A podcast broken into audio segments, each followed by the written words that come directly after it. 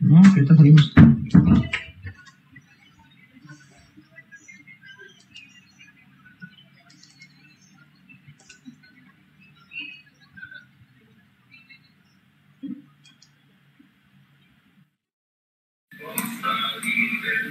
Hola, ¿cómo están? Bienvenidos a una nueva entrevista hoy con un super invitado. Mi nombre es Estela y soy la directora de Cama Colectivo. Bienvenidos. Hola, hola, muy buenas tardes a todos. Eh, mi nombre es Abigail Rivera, directora de arte del colectivo y cofundadora. Y pues es un gusto tener hoy a Robin Morales. Eh, vamos a tener una entrevista muy padre. Y bueno, pues empezamos. Muchas gracias, Robin, por estar con nosotros. Y Ustedes también. A, a Nicolás, nuestro yo soy Nico, soy el que genera todo esto de las transmisiones y el que les trae la imagen cada. Muy bien, pues muchas gracias. Eh, pues bien, como ya hemos visto anteriormente y también en sus publicaciones en Chroma Colectivo, hoy tenemos a un ilustrador eh, que ha hecho para varias entrevistas, que varias revistas, perdón, igual varias entrevistas has hecho eh, artista en series animadas como El Chavo y largometrajes animados como Don y su pandilla y La leyenda de la Llorona, entre otros, en Anime Studios. Y ha sido director del cortometraje animado El Trompetista y ganador de mejor animación en varios certámenes internacionales y recientemente mejor cortometraje en el Festival Ojo de Pescado en Chile y pues muchísimo más. Tienes una experiencia muy grande, Robin. Eh, también has creado eh, las series animadas de Devin Colmillos, Rojo y Azul, John, Detective Frustrado, Divers, Diversity, Diversity Coco Yoko. Eh, también has dirigido el filme animado Las piezas del rompecabezas, la primera producción animada del canal 11 en su historia. Y por último, es, pues ha sido también escritor e ilustrador del libro infantil El Tigre sin Rayas, que lo adaptaste a corto y largometraje. Y ya por último, el, director del Festival de Música Celta de México. Y bien, Robin, pues muchas gracias de nuevo. Eh, estamos muy felices de que estés con nosotros. Y bueno, ya viendo tu experiencia muy grande y que creo que a mí en lo personal me inspiras, muchísimo, y creo que a muchos también en el mundo de animación y del cine, pero a ti, ¿qué te inspiró a, a comenzar en el mundo de la animación? Que, bueno, el cine, ¿qué fue lo que te llamó? Hola, pues muchas gracias por el espacio, gracias por, la presentación. Eh, nos conocimos, había yo ahí en un taller de, de justo de animación para niños que me daba mucho miedo, me sigue dando mucho miedo dar clases y, y, siento que lo que poco que sé lo, lo, puedo compartir muy rápido y, y, bueno, fue una experiencia muy bonita porque niños que no sabían animar, ¿no? Eh, aprendieron, animaron, hicieron su corto animado en una semana, dos semanas y, bueno, eh, ahí Abby nos echó la mano porque si no, no hubiéramos podido lograrlo. Pues mira, no sé, eh, siempre que, que me invitan a dar una plática hablo de un caso concreto de, de una serie, no sé si alguien de aquí se acuerda, en, hace mucho en el canal 11 pasaban intermedios entre las programaciones. Y eran esos intermedios duraban yo creo que como 15 minutos a media hora y pasaban cortos animados, europeos sobre todo, eh, sin diálogos. Y, y, ahí había pues, unas joyitas, ¿no? Y había uno que, que se llama Leo y Fred, que es una, serie de, de capsulitas y episodios. Y me llamó mucho la atención uno en particular que era un episodio donde el amador y el león, que son cuates, pues los despojan, los sustituyen por la nueva atracción del circo que tienen, no sé, como otros animales eh, y tal. Y entonces quedan ellos afuera de la carpa, empiezan a tocar la guitarra y la armónica y no hay nada de diálogos y el momento está ahí tan triste, tan dramático, que, y, la melodía está bonita que, que, todos en el circo escuchan y se salen para escucharnos y nos rodean y se quedan así en, alrededor de, un fuego con, no sé, como un monto muy, muy emotivo, muy poético muy poderoso. Y ahí fue, yo creo que, no sé si fue ahí, pero me acuerdo mucho de ese momento de, ver esos cortitos, de, de, otro programa que pasaba creo que en Cartoon Network, eh, que se llamaba Splat, y ahí pues venían, no sé, como las escuelas de animación principales del mundo, sobre todo Estados Unidos, eh, y hacían los, pasaban los cortos de los estudiantes, entonces había cosas muy locas y muy interesantes, poco comunes de ver en, en la televisión, eh, y bueno, creo que ahí se me despertó un poco como el, gusanillo. Ándale. Esa es, esa es como la. Esa es como la, la versión en plasta. Pero si quieres saber esta, si puedo compartir, si tengo. No, no tengo aquí la mano, pero si quieres, si quieres la busco. Pero que te digo, tiene texturita y es como más este, cinematográfico, ¿no? Entonces yo creo que ahí fue como, ¿qué onda con este lenguaje que es música y, dibujos animados y tiene mucha, mucha fuerza, ¿no? Para comunicar algo, expresar algo. Y, creo que ahí como que se me despertó ese gusanillo que te digo. Y, ¿sabes sea, más para atrás había, en mis tiempos estaba en Super Nintendo y había un juego que se llamaba Mario Paint y entonces ahí me acuerdo que había un, juego para hacer animaciones, o sea, como que podías dibujar tus personajes en pixeles, pero también había otra donde podías dibujar, y no me acuerdo cómo lo hacían para dibujar si un mouse o, qué. Y venía papel cebolla, ¿no? Y este, wow, así como, es, como lo hacen en las películas y, Disney, ¿no? Y, así siempre me pareció muy mágico. Creo que, que, me parece muy mágico el, cine y más el animado, como, como un dibujo puede cobrar vida. Y creo que a partir de ahí había, más o menos. No, sí, y, fíjate que tienes mucha razón en la parte del cine, porque yo, yo cuando, bueno, a mí se me complica a veces obtener como mucha motivación e inspiración para el cine, ¿no? Pero cuando preguntan que por qué animación eso, es como, es que es un mundo que no tiene límites, pues. O sea, tú puedes romper el personaje, puedes doblar como tú quieras y eh, rompe muchas reglas ahí. Y eso está padre. Sí, eso está padre. Es un lenguaje muy particular, ¿no? Porque parece que puede ser lo que sea y a veces eso te, te pierde. Y luego, pues obviamente tienes límites como presupuesto, el tiempo, estilo, técnica, todo. Pero de entrada sí es como, ¿por qué harías en animación algo que puede ser en acción viva, no? Y, y este, luego el reto es hacer personajes animados, pero que no sean cartoon necesariamente infantiles, ¿no? que tengan todo el poder dramático de expresar algo humano, ¿no? La naturaleza humana. Sí, sí, está bien padre, la verdad. Es enorme el universo. Sí, y por ejemplo, dentro de animación que has trabajado, ¿qué rol es el que te gusta más? Viendo ya no de ser el papel cebolla y todo el rollo que es hacer eso, pero ¿qué es lo que digas? el color. Me gusta, mucho la, o sea, la parte de la animación, pero no me considero muy buen animador. Entonces, eh, por lo general, eh, me gusta mucho el diseño de personajes, eso es lo que más disfruto, como explorar. Toda la parte que sea exploración de cualquier proceso, me, me gusta mucho hacer como 30 vómitos, ¿no? Y, y, ver qué sale ahí, y de repente, pues descartas 28 y te quedas con dos y esos dos los pules, los comparas, y eso me parece bien divertido. Entonces, en la parte de guion y el diseño de personajes y, y thumbnails, que son como el, como el periodo antes de los, del storyboard, donde puedes hacer pequeños bocetos donde, donde estén indicadas sobre todo el acting, así justo se llaman thumbnails porque es el tamaño de un pulgar, son dibujitos sencillos y a veces esos dibujillos sencillos, bocetos, tienen un poder expresivo mm, enorme que luego cuando lo pasas a limpio en storyboard o ya en animación se pierde, no es, es así como es, es un dolor bien feo ese pero toda la parte exploratoria y, y rebotar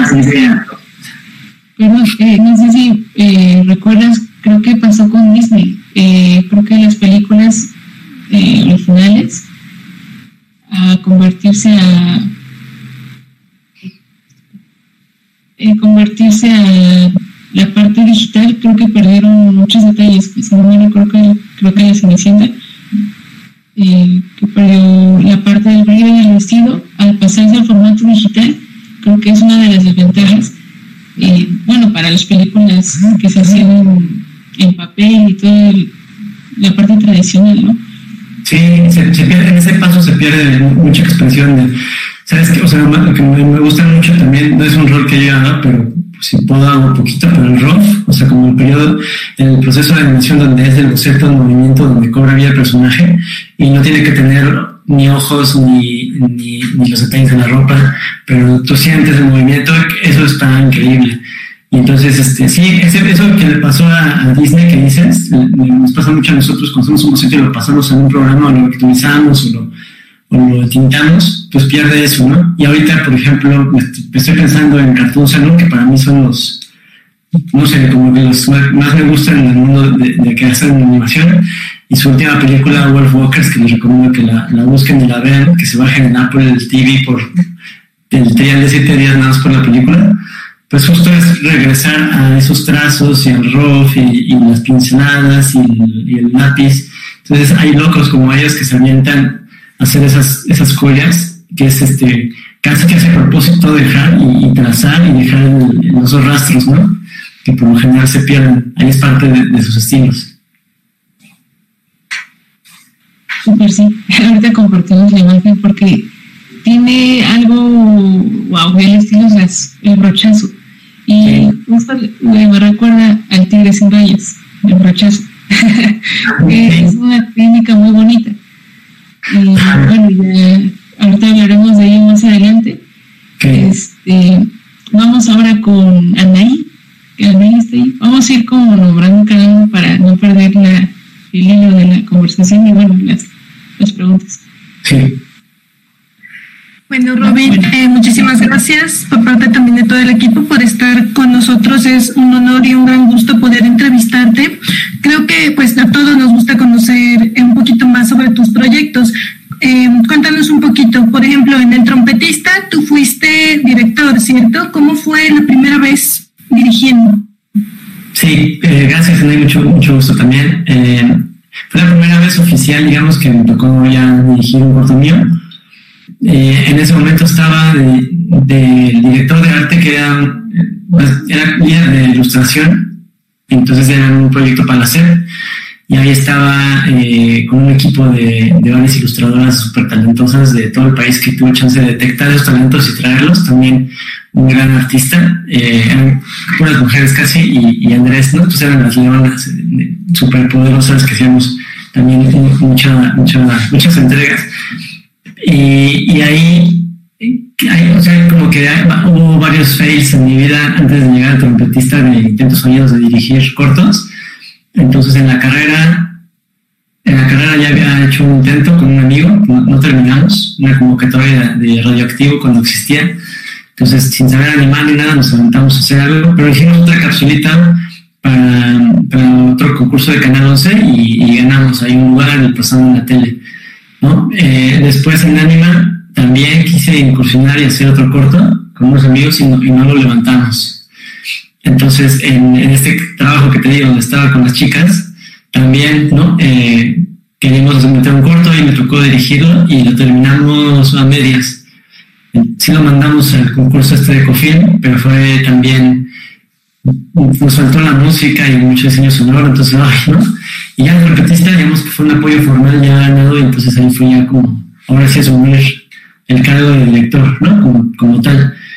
Y pues fue increíble porque fue de la experiencia que teníamos de ánima, de otros trabajos, de, de cómo nos gustaría hacer las cosas, tanto de contenido como de calidad, como de trato humano, pues ponerlas en práctica. Y pues fue, fue bonito, la verdad. Eh, fue como una familia el, el, equipo, el club que se hizo ahí se los astros.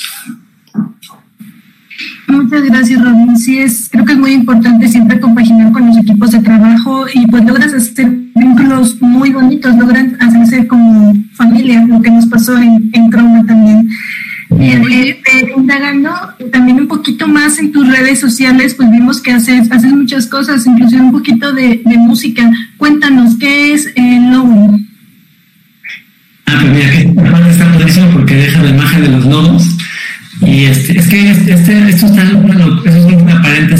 porque me, de verdad me vuelve loco. Este es el estudio que me encanta. Y esta película es sobre lobos, tiene música celta, ¿no? En Irlanda, el personaje se llama Robin, y es Robin Goodfellow, que es el mismo personaje por el cual yo me hago llamar así. Entonces, como, ah, ¿no? es demasiada como coincidencia y no sé, es, muy raro lo que pasa con ellos. Y entonces Lowen eh, es una banda de música celta que, que hicimos varios amigos, y no sé cuántos años llevamos ya.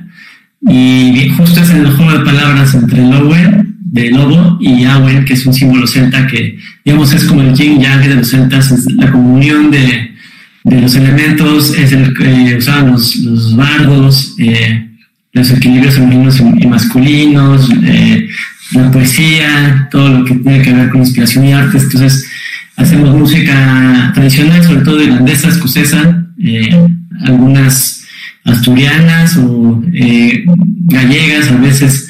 Y bueno, ahorita estamos un poco parados por la pandemia, pero, pero bueno, eso es, otra vertiente que nos, gusta mucho.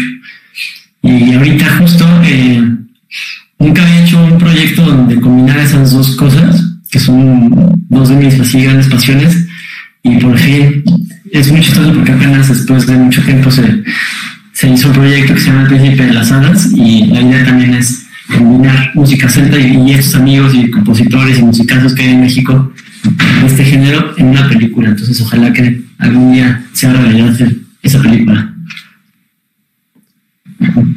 Muchas gracias, sí, pues esperamos que, que se haga realidad muy, muy pronto. Te deseamos la mejor de las suertes. Gracias. Let's en Celta en Facebook, por si nos quieren seguir. Ahí está, síganos, denles todo su apoyo, todo su amor, son un equipo increíble y, pues ya están conociendo un poquito más a Robin, cómo está, cómo tiene todo este talento.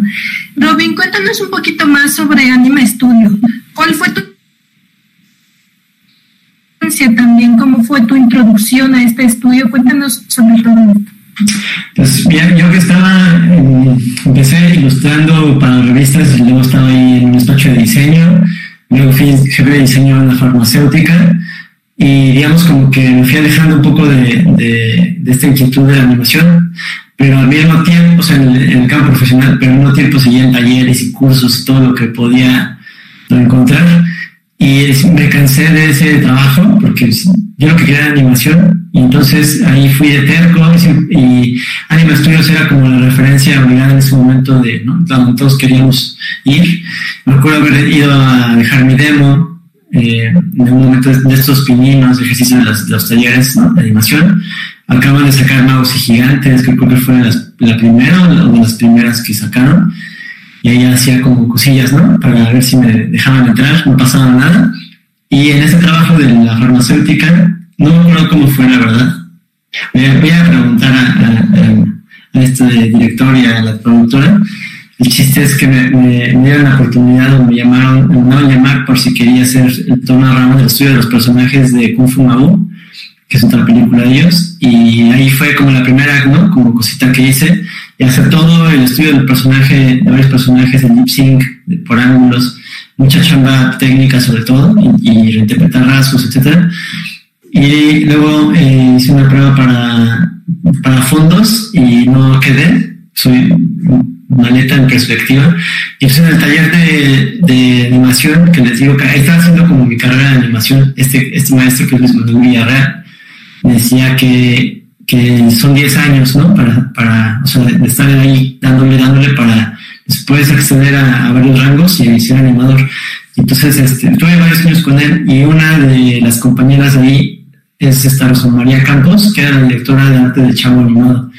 Entonces, ahí vamos a practicar animación, varias personas, y nos hicimos cuates y le gustó lo que estaba haciendo y me dijo que, que el chico con el que estaba iba a salir el chico con el que está trabajando eh, en, fondos en Anima se iba a ir y que si no quisiera, no sé, entrar ¿no? en su lugar o, estar interesado, le dije que sí. Entonces, yo no me acuerdo muy bien, el chiste está entre lo de la farmacéutica, entre otro piloto de Golem, que estamos haciendo otra serie a mano, o sea, como a lápiz, y yo no tenía mucha experiencia y, me dijeron, aquí tú aviéntate y aquí aprendes, no sobre la marcha. Entonces, me acuerdo que iba a Anima al chavo y en las tardes me iban a los verdes a darle al piloto, una cosa así medio extraña, y ahí en, ahí en Anima fue hacer fondos con ella, sobre todo para el chavo animado, no sé cuántas temporadas estuve ahí con ella, y fue muy padre, la verdad, entre ella y yo nos echábamos 20, 30 fondos en en cinco días, ¿no? Que más o menos era el, tiempo que teníamos para hacer un, capítulo y era muy divertido, la verdad, era como una jungla como secundaria, el ambiente y echando relajo y de repente veías alguien del piso y no. Eh, y, era, mi, mi, cargo supongo que era artista de fondos. Eh, como la paga no era muy alta, también le entraba a props que era como, digamos que era como los planos son todos los elementos con los que interactúan los personajes, como una pluma, había que trazarla, ¿no? Y, para que interactuara con los personajes, las vistas. Digamos que eso en, la escala eh, creativa, digamos que era como limpiar los baños, pero pues hacía también, o sea, como para practicar el trazo y, completar la lana.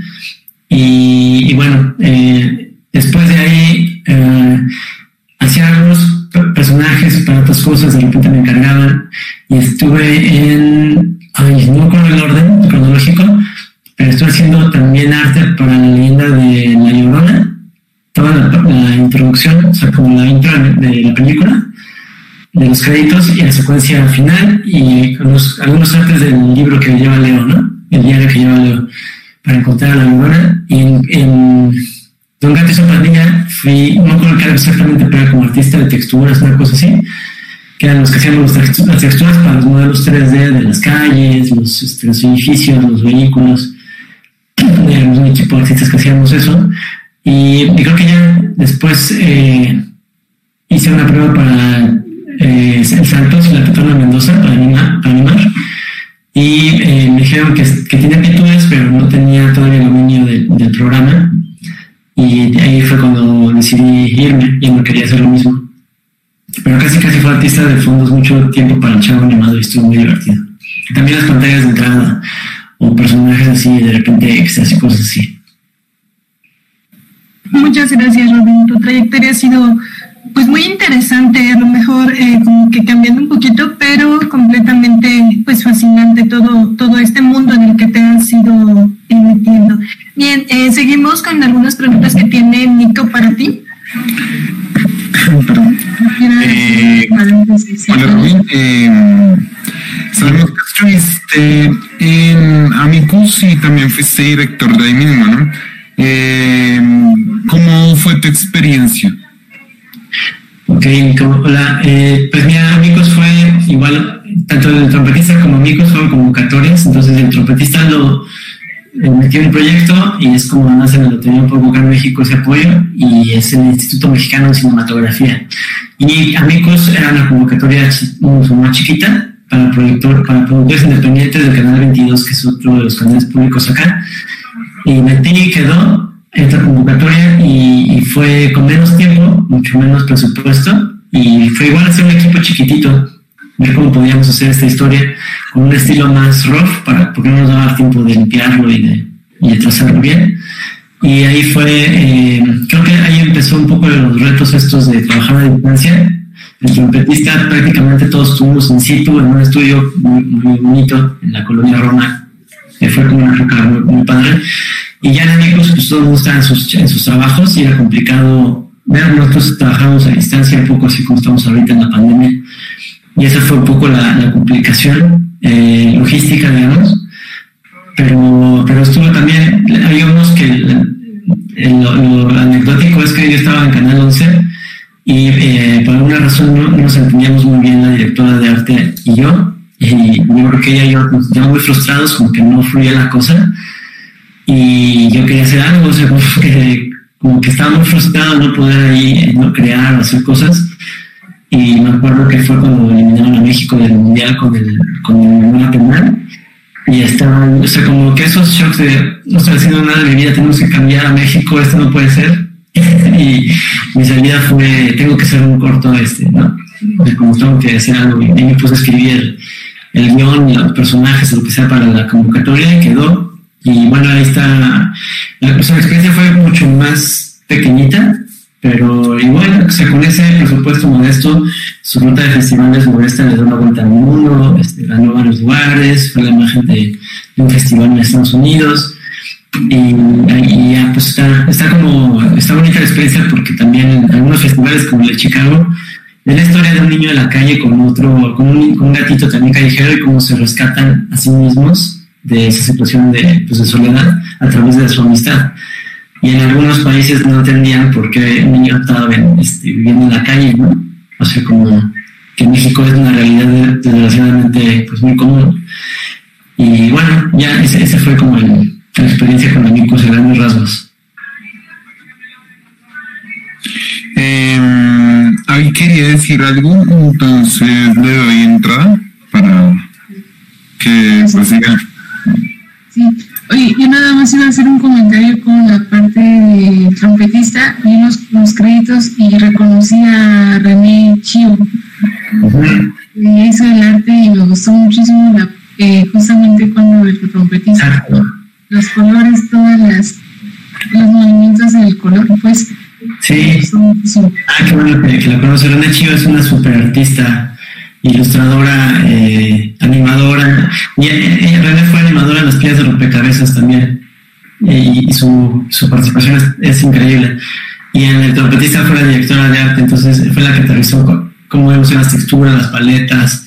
Y, me acuerdo estos, estos que hice, estas volutas, nos echábamos ramos, así, discusiones acaloradas fuertes, porque ella decía, tiene que ser una paleta limitada a tres colores. Y yo, no, tiene que ser 80 colores, es así como la, libertad creativa. Entonces, no, pero es que tienes que cuidar la paleta y no la voy a permitir. Así. Entonces, eh, estaba muy padre, la verdad, pero cómo defendía cada quien su punto de vista. Pero hace un, hace un bonito contraste con, con el corto. O sea, toda eh, la situación de un trompetista que está como retenido todo gris, plano, colorado, aburrido, y ahí es donde encuentra sus colores. No, ya no me acuerdo qué terminó esa discusión, si digamos un punto medio, o tuvo que. No me acuerdo, porque sí me dijo, pues no me voy así. no, sí, súper bueno. Bueno, yo la ubico por, por Bumba, eh, el mundo de animación. Bueno, ahí publica muchas cosas también